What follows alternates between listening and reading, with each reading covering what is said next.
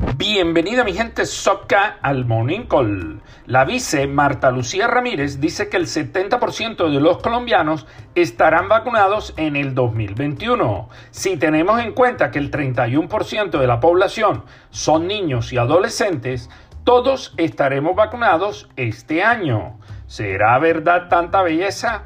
No sé, Ernesto, no sé.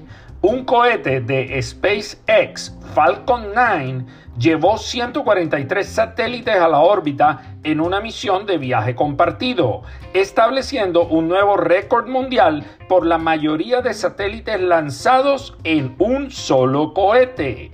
Esos son un bojote de satélites. Eso es una buena noticia, una buena noticia. Ojo al dato a los colombianos les enviaron 6.733.2 millones de dólares en remesas durante el año pasado. Esto corresponde a un aumento del 2.52% frente a 2019. Eso es mucho billete, mucho billete.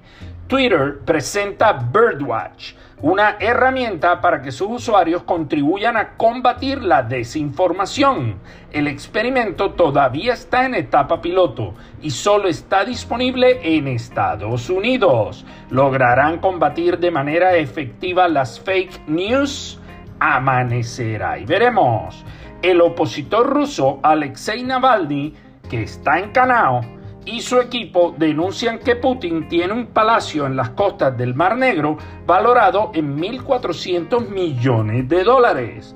No hemos podido confirmar de manera independiente la denuncia, pero Nalbani tampoco se ayuda.